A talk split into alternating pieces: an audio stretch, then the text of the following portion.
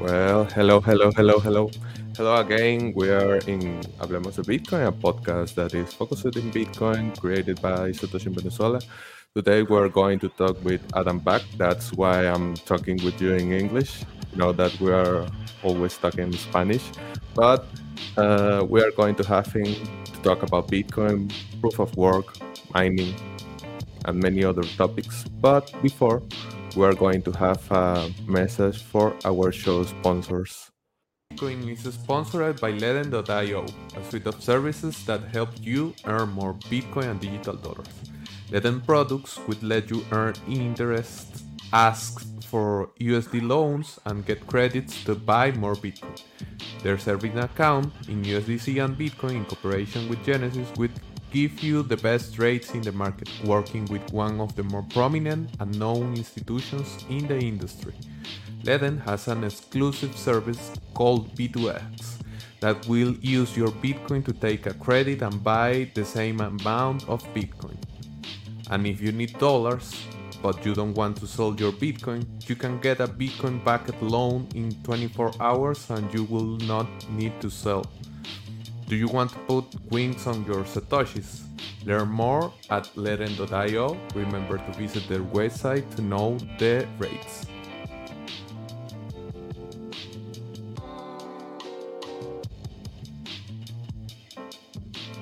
And now we're going to have a message from Hodl Hodl that is a P2P market with no KYC and not custody of your funds. You will be transacting in a private way using multi signatures of Bitcoin protocol.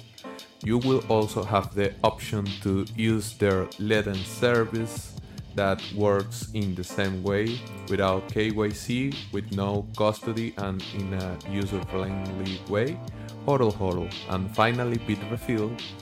Bitrefill is the easiest way to live through your Bitcoin. Remember that you will find almost 300 different options to buy gift cards through the platform. So, yes, it is easy to live with Bitcoin thanks to Bitrefill.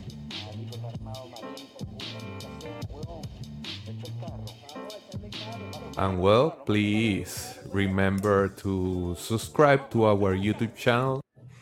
Well, here we are with Mr. Adam Back. Thanks for your patience, Mr. Back. And also thanks for the people that are with us today. How are you, Mr. Back? Good, good. Thanks for having me on. Uh, your your mic is funny again, but no, no problem. And well, I, I want to ask you a lot of different things today, but let's start with something related to the present moment of Bitcoin. Since in a few days we are going to have Bitcoin as legal tender in a country that is El Salvador. So I want to have your thoughts on this regard. What what do you think, Mr. Back? Yeah, I mean it's uh, it's a very fascinating and surprising thing that a whole country is uh, offering Bitcoin as a second legal tender. Um, so, in terms of you know, people talk about hyper Bitcoinization, but in terms of a step towards that kind of thing, uh, countries adopting it is something people wouldn't have expected even a few years ago, I think. Okay, El Salvador was really unexpected in this uh, this moment, but yes, we we are really really aware to see what will happen there. Well, we can go to the early days of Bitcoin, and, and I want to bring Hal Finney to the interview. So, since yesterday was the seventh year since he passed away, so I want to ask you a little about the topics that you talk and discuss with Hal, since you said in uh, interview that you didn't uh, meet him in, in personal life, but you enjoyed his cr- creative mind and also to discuss with him. So, what kind of topics uh, did you guys discuss in the in that early days? Um, well, mostly about uh, privacy technology, like remailers and how to make them more private or how to prevent um, different kinds of attacks. There were several generations. He, he, he implemented the first one actually that involved encryption by integrating PGP, and he was one of the early, uh, I think, the first kind of uh, developer on the PGP project.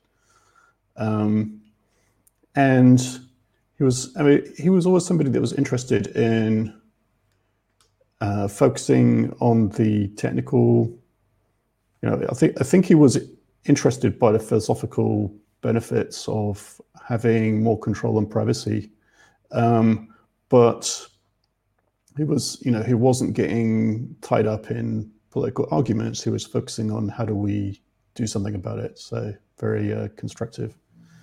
Um, and yeah, so also spent quite a bit of time talking about uh, electronic cash, and he and proof of work and anti-spam, and he he made his own implementation. So there were a few different ideas for how to make an electronic cash system, uh, including B-Money and um, BitGold by Wei Dai and Nick Szabo, respectively.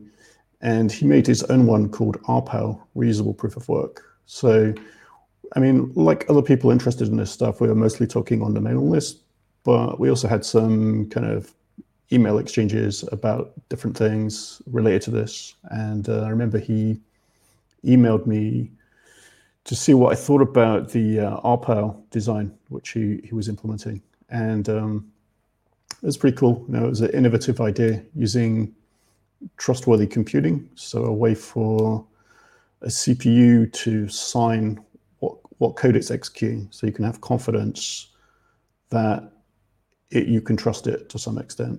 Um, so it used it used Hashcash for mining, and it would send you a signature of the code it was running and a Chaum style electronic cash token. And he ran that for a while. So that's cool. Okay, and, and you already mentioned the Hashcash, and that's uh, the next question that I have uh, uh, because uh, you are the inventor of one of the key parts of Bitcoin uh, functions and system. And so I, I, want to ask you a little about the motivation behind the, the this solution. Why to build something like this proof of work system, and how it, it is used in Bitcoin system?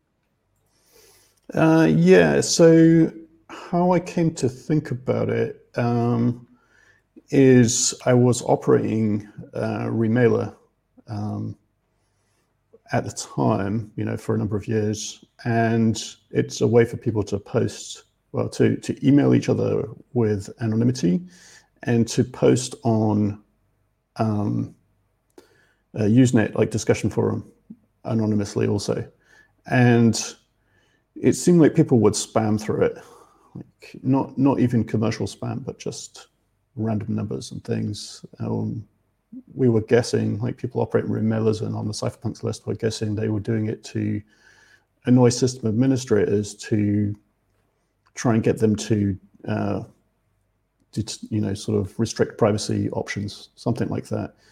Anyway, it was it was a bit of a nuisance because the discussion forums were broadcast, so it would use a lot of bandwidth in total and make remailers unpopular for people that weren't interested in privacy. So I thought about technically how to how to stop that kind of spam or make it harder to do. And usually at the time, I mean, there was a lot of uh, commercial spam in those years, and it was a real problem for people who operate mail servers. And the usual mechanism they use is to block IP addresses of rogue mail servers or block email addresses. And of course, you can't do that with a remailer because it's uh, the sender is anonymous, so there's nothing to block. And um, so, it, so I had to approach it in a different way. So I thought, well, you know, what what is the real problem for for spam? One of the problems is that it's free to send mail, and so I happened to be reading about uh, birthday hash collisions on the uh, sci.crypt Usenet discussion forum and thinking about these remailer issues uh, coincidentally at the same time. And it occurred to me that this birthday collision of, uh, of a hash function is almost impossible to create because it's so expensive. But if if you had one, if you had a collision, everybody would be immediately able to verify it. So it struck me this is a kind of useful building block. So I try to make it, you know, modify it so that it would be possible to spend a minute creating a mini a mini proof, like a mini collision. And so I arrived at this kind of uh, partial uh, hash collision. And actually, there's another another example of Hal Finney, the original Hashcash was actually uh, kind of two collisions. So there would be one hash to pick a fair random number, and then it would repeatedly work until it found another one that matched in the first uh, some number of digits. And Hal Finney later had the idea and emailed me that uh, you could you could make the first digits zero, and then you wouldn't need two hashes, and it would save. It, it would make it twice as fast to verify, and it would save a little bit. Uh, yeah, just twice as fast to verify. So I made that change in um, kind of a later revision of the software.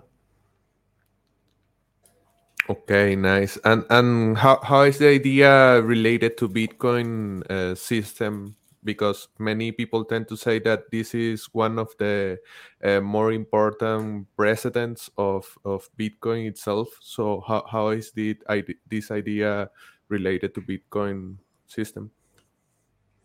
So, I mean, the uh, all of those earlier, I mean, there, there were electronic cash systems that were deployed before Hashcash, of course, that didn't involve proof of work, like uh, David Chaum's DigiCash. That was a, a, company operating in the Netherlands, but it, it, was a central server model. And, you know, people tried to bootstrap their demo server.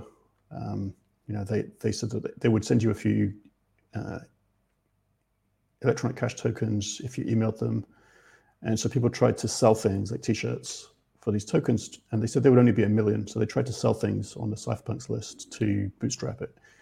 And unfortunately, the DigiCash went bankrupt, and so the server went away, and all the coins became worthless. You couldn't tell if they're valid or not, and so that that caused people to think about how to make decentralized Dcash. And so that was before Hashcash, but after Hashcash, straight away, you know, within days, people were thinking that Hashcash was somehow like digital gold and trying to think about how to use it as a way to bootstrap um, a decentralized electronic cash system. So to, to, bring coins into creation by you know, synthetic mining. And, but you know, those designs were um, sort of incomplete or not fully automated. You know, there would be human judgment involved still or something. And so, you know, and that, that was for true for BMoney and BitGold and also Hal Finney's RPow. And so the, the, the idea to use mining seemed to occur to lots of people immediately. Who, lots of people who were interested in electronic cash. It seemed to cause multiple independent people to think that you could use this proof of work mechanism to mine coins.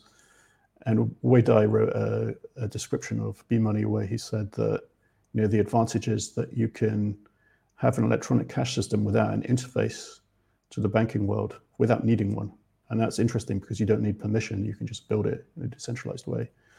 So, you know, apart from Hal Finney's RPow, which itself was centralized but in a different way, I think nobody figured out uh, how to control the rate of supply and inflation in the decentralized electronic cash system. Otherwise, many aspects of them were there. You know, the Byzantine Byzantine generals problem and uh, even smart contracting, which Nick Szabo had proposed, you know, a bit, a bit before then. So that's that's how it relates, and it's it's effectively like uh, enormous. So the the Hashcash used for email were small stamps, you know, a minute's work, and people used it for other things like um, to create a cost for requesting a pseudonym on some of the remailers had a persistent pseudonym model, uh, replyable remailers. And so they used um, a bigger amount of work to reserve a pseudonym. So you could see maybe, I mean, it's just speculative, but the Byzantine generals problem, i.e., the coordination problem on a distributed system, where you want to stop the Sybil attack, where you would have, you know, where each person could participate, but one person could pretend to be a million different people and claim an advantage. You want to prevent that. And so one way to do that would be if you know, if you look at that from from scratch, you say, well, you need identities for the Byzantine generals problem because it it works with identities. It has a defined number of participants. They can change, but you have to know how many there are to message them in in that protocol. And so you could see that if there's a cost to create an identity, because anybody can create an identity at no cost, then using some work to create an identity would be a solution. And then you might come to realize that actually you don't need the identities. People can just, you know, start mining and uh, get coins in relation to how much work they did. So, I mean, I, I guess the point is that Bitcoin uses proof of work for three or four different um, properties. One is to create the coins. Another one is to solve this identity assumption baked into the BGP problem, um, and to make it economic effect so that there's an incentive to be honest in the system and get rewarded by mining coins rather than trying to undo transactions. Well, that, that's really. I think that we can go to make a podcast exclusively on this topic, but let, let's continue. Uh, and and with this uh, relation in mind and all this uh, background that you already told us, uh, how, how would you respond to people that say that Bitcoin energy consumption is a waste of resource that it, it's being a, a fad really popular this year? Yeah, I mean, I think if uh, if people don't see the the value of Bitcoin, like that it's a permissionless open network that anybody can join, then um, of course they're not going to, you know, they're going to feel that any anything spent on it is a waste of time. Like they won't buy it, they won't use it. If it uses energy, they won't like it. If it uses servers, they won't like it. So they're just generally disagreeable because they don't like it. But for people who do like it, they think that you know permissionless global internet money is a, a huge innovation for the world and a huge value for society, then of course they think you know the fact that that costs resources is is fine because it delivers more value than the resources sort of definitionally or people wouldn't use it right? You know if it was too expensive they would um, use it less kind of thing and the price would fall. So i think it's sort of self-regulating and I mean, another kind of argument, I, I, I, at some point went and read all of Satoshi's posts on the Bitcoin Talk Forum when I was catching up with what you know what was discussed before I got more actively involved. And he has a quote about that um, it's a bit like uh, gold. So extracting gold you know, over thousands of years, the gold has been used used a lot of resources, you know, energy and manual labor and so forth, and yet the value that gold brought to the world economically was was enormous and more than worth it. So you could see that for Bitcoin too, and also the cost of you know producing a Bitcoin. A Bitcoin is reused after it's mined, so the, the earlier coins are mined much more cheaply, and so the average you know mining cost of a coin is much lower than the you know the total network value, like the number of coins currently circulating times the current price. The cost of mining them is far far lower, and also you know Bitcoin is um, looking for cheap power because people are trying to make a profit or maximize their profit when mining, and the cheapest power tends to be things like hydro and geothermal, which are don't involve extraction and transport of uh, you know fossil fuels basically right? So it gravitates to the cheaper power and it doesn't it doesn't care where it is. It could be in a remote location uh, where there's not much demand for power and so it's cheap.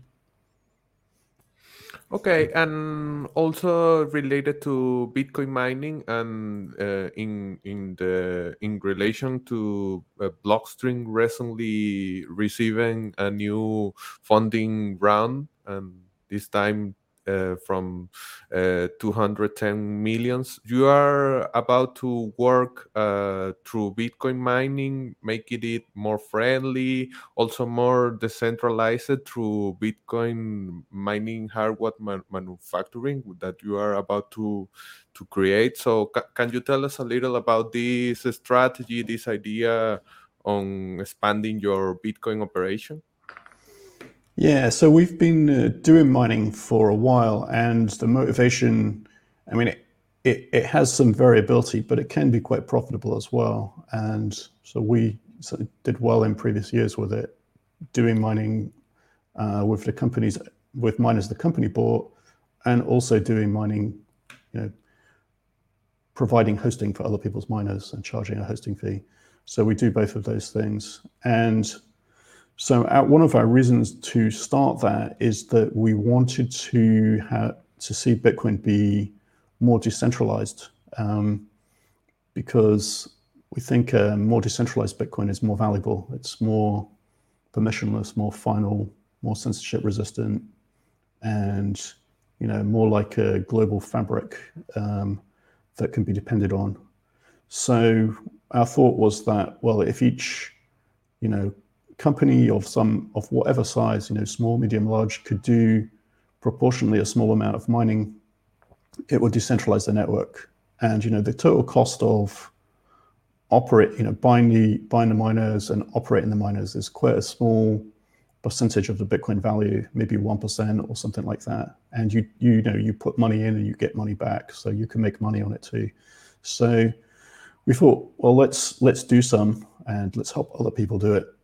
and um, in terms of bringing a new miner, you know, building a new miner, that's a similar thought process. So there are you know only so many different manufacturers in the world, and they tend to they tend to be concentrated in in China uh, electronics manufacturing regions.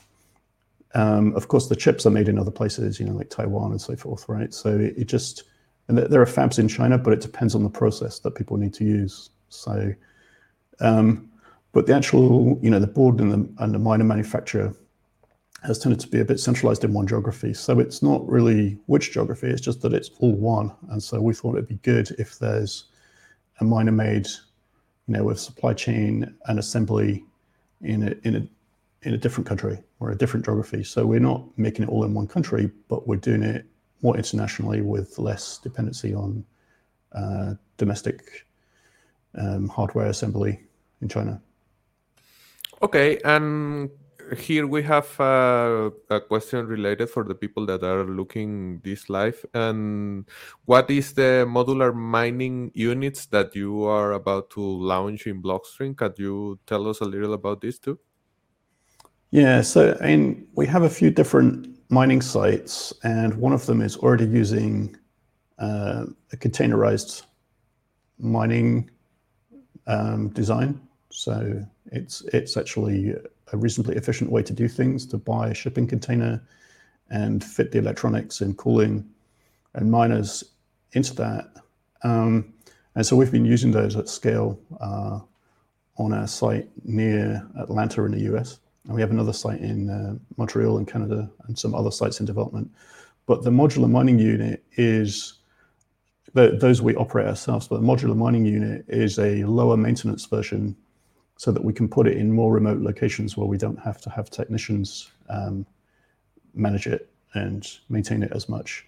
And the idea is to put it near to uh, power sources and on a on a business model where the power company or it could be you know like a, a, new solar project. They buy the mining unit or lease it and then blockstream gives them a power contract where we will buy you know as much power as they have spare because they have a, a direct project use which is you know to provide power for a town or a factory or something like that. And but they'll have surplus. And so any surplus we'll give them a power contract where we'll buy it and we could buy 100% of it or we could buy you know, 50%. It just depends what the demand is. And so the point is because we are offering that service, it helps them be more profitable and they need to present a business case to their financing commercial bank in order to get project financing to build something like that. And, and Bitcoin helps them do it basically because it you know helps us help them because we can provide a, a steady demand whenever they need it. Okay, nice, nice. And that we have this question for the public, so nice to have your answer uh, in the live stream. We are going back to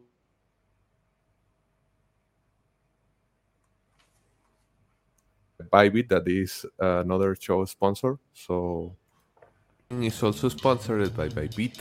Bybit is a cryptocurrency exchange that provides trading and mining services as well as an API support for private and professional clients around the world. Launched in March 2018, Bybit is one of the fastest growing cryptocurrency exchange with over 2.5 million registered users.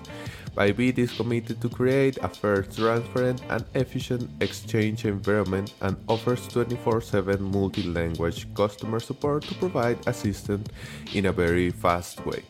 Derivatives products currently offered on Bybit platform are reverse perpetual contracts, USDT perpetual contracts, and BTC USDC and ETH USDT quarterly reverse future contracts. In addition, Simplex is already available on Bybit so you can can buy crypto on Bybit with your local currency. Learn more at bybit.com. Okay, that was uh, the last uh, sponsor message. Thanks, uh, Mr. Back, for your patience. So I, I, said that we are going back to HAL times, but this time to talk about Satoshi. You uh, tweeted today something about Satoshi and his anonymity. And back in the day, you also stated that his anonymity, he's not being uh, a person that you can point or a group of person that you can uh, find in some places in the world is a Bitcoin feature. And as a Bitcoin privacy enthusiast and as a cryptographer and yeah, a privacy advocate, can you explain us why why is that? Why do you state that? Um, yeah, I mean, I think that many of the systems in the world have a hierarchy and so, you know, somebody in charge of it or with some influence over it. And so, um, and those that and that becomes a system of influence. So, you know, an authority will go to the leader of something or somebody with some influence over it and try to influence or coerce them into making a change, or at least to, you know, think that they could influence or control the system by influencing that person, even if they maybe don't really have control. So, and I think it's more. I mean, I, I, I like to think about Bitcoin as uh, something mathematical and discovered, as opposed to you know something invented and led by somebody. So in practice, it's very decentralized. You know, lots of different companies and individuals owning thing, owning coins or mining and lots of different independent developers and applications and companies building things on top of it. So in practice, it's it's you know sufficiently decentralized that nobody has any influence. So I think if there was a leader, let's say like Linux, for example, there's Linus Torvalds. He has, I think, he has quite a lot of influence, or certainly, you know, people would go and lobby him if uh, if something came in Linux that a government didn't like, for example. So I think it helps to reinforce the concept that Bitcoin is a, you know, a decentralized digital scarcity-based commodity money, that there's no identified leader, and you know, even as a pseudonym, he disappeared uh, many years ago, right? I'm not sure exactly when, but you know, 2012, something like that, right? He, stopped responding, didn't write on the list any, on the on the forums anymore. Yes, uh, a feature, not a not a bug, not not being able to name who Satoshi is. And I want to ask you again about the early days because even when you have been mentioned in the Satoshi's white paper, you didn't jump as as as faster than, for example, Hal Finney did. And I want to ask you why. Were you working in something more exciting and what did convince you to get into the Bitcoin train after that early days? Yeah. Um, well, I think, I mean, I, I noticed that, but what I, so Hal was more of a person that would do experiments. So if something new would come or a new paper, he would read it and maybe implement it or describe it. So he would write up kind of experiment reports about, you know, he, he wrote a report explaining a new version of David Chaum's electronic cash system, cut and choose. So he did lots of these things. And so I was, um, you know, I, I read his uh, explanation of trying it out. Uh, this was in this January 2009. He wrote a summary of trying it out. Probably as part of that, he received the first transaction from Satoshi. So I was kind of content to uh, read the report and try to understand it that way without feeling, you know, the need to try it out in person, like run the software and, and try it. And so, and I, I think, you know, doing things empirically is, is a way to, I think it does help to run things in a way that Hal does. It, it sometimes gives you new ideas or insights because running it gives you a direct experience rather than a theoretical experience. So, what got me uh, interested later was, I mean, I thought that Bitcoin was interesting, but had some kind of privacy limitations because the previous electronic cash systems like Chaum and Brands had very strong privacy. You know, the, even though they were centralized, the central entity had no mathematical way to distinguish one coin from another, and there was no, you know, discernible. You you couldn't see the coin history at all. The coin was fresh and anonymous every time it was used. So the fact that Bitcoin didn't have that, people that were interested in previous electronic cash protocols thought that was a, a limitation, and that's that's how I felt. So I got involved, um, and the other, other, question mark in 2009 was would it would it bootstrap? You know, would would lots of people use it? Would it develop a, a value like a price so that you could use it to buy things? And remember, I participated in that uh, t-shirt selling experiment with the DigiCash one but still it seemed, you know, open question whether it would bootstrap. So in 2013, you know, I think it went over a dollar. Then it, at some point it went over a hundred dollars, and so I thought, oh, yeah, it's it is bootstrapping. Let's uh, go look at some of the details, and maybe I can help improve the privacy because that was something I worked on quite a bit before uh, electronic cash, uh, crypto, like cryptography.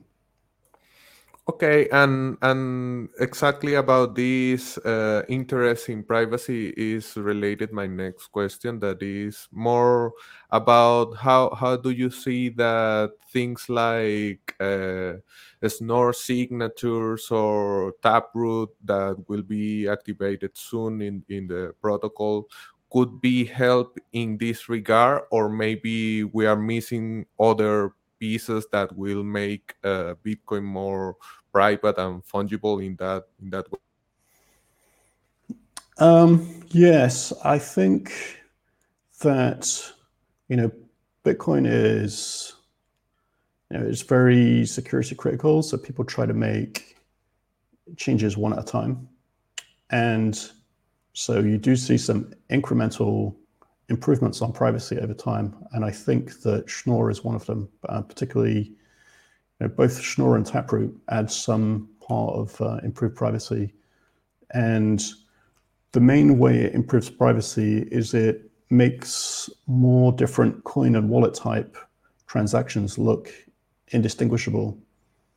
So today, if you look at the chain, and there are companies that analyze the chain to try to identify wallets and things like that. So they're kind of you know, trying to break privacy basically, or identify people, or cluster wallets.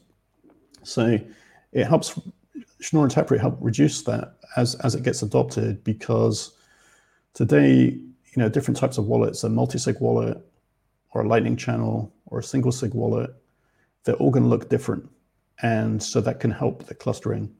Whereas if Taproot is used, then and and the Schnorr, then uh, a multi-sig looks the same as a single sig potentially, and if something is a Lightning channel, as long as it's closed in a collaborative way, you'll never know that it was a Lightning channel unless you were part of the channel. Um, and so that that is a you know incremental privacy improvement, I think. Okay, and let's close with something uh, related to to these uh, crypto times. Uh, I mean, crypto like cryptography, and uh, you were part of the uh, time where crypto was uh, prohibited. Like we had these crypto wars, like uh, crypto was considered like a munition, and that was uh, really bad to to de- develop these kind of systems. But we are seeing like some some move that seems to be kind of similar to that what happened in that days, but with Bitcoin. So, do you think that we can uh, go through a process, a similar process against Bitcoin that we had with cryptography? And do you think that it could be concerned? Uh, it could be something to be worried about? Yeah, I mean, I think you know some of this technology, and it, it was what I found interesting already with PGP, and then remailers anonymous cash and and internet, uh, you know, popularization of the internet in the 90s is that it would change the balance of power towards so that the individual would have more power and self control, self determination, as opposed to you know government controlled uh, media and their ability to censor uh, potentially um, would be eroded and it seems like establishments don't like losing control, even though, you know, they're supposed to work for the individual and the controls are for public safety in principle. So if the public doesn't want them, they should be able to, you know, society should be able to choose its own balance. But I think the cypherpunk's observation was that um, if you want a balance to change to, you know, respect individual rights, the only really way to do that is to just, you know, implement the technology and for people to adopt it, and then the regulations and bureaucracy, you know, the, the, establishment power, their uh, rules and regulations will catch up afterwards because they will not typically, you know, grant permission in a way that reduces their power uh, or influence in the world. So I think that's that's why they were, you know, reluctant about the internet and the freedom to publish and communicate directly, and why they may be a bit worried about, you know, if, if Bitcoin displaces or, or becomes, you know, very economically significant compared to uh, government controlled money, um, that that might worry them. But I think it's, you know, it's good economically for the world and ultimately it's up to society what what balance works. So bureaucracies can catch up afterwards with reality. yes, they, they used to do that. And well, thanks a lot for your time, Mr. Back. Uh, if people want to uh, find your work or what are you working on, where they can follow you? Uh, on Twitter at Adam3US and uh, Blockstream's different projects and products are on blockstream.com.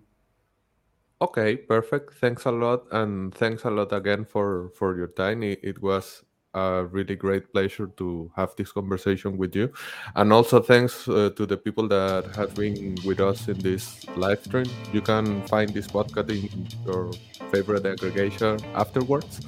And well, that was a really great conversation about Poe, proof of work, Bitcoin mining, and Bitcoin itself, and also about history. Thanks a lot for doing this with us, and have a great Sunday, Mr. Back. Thank you.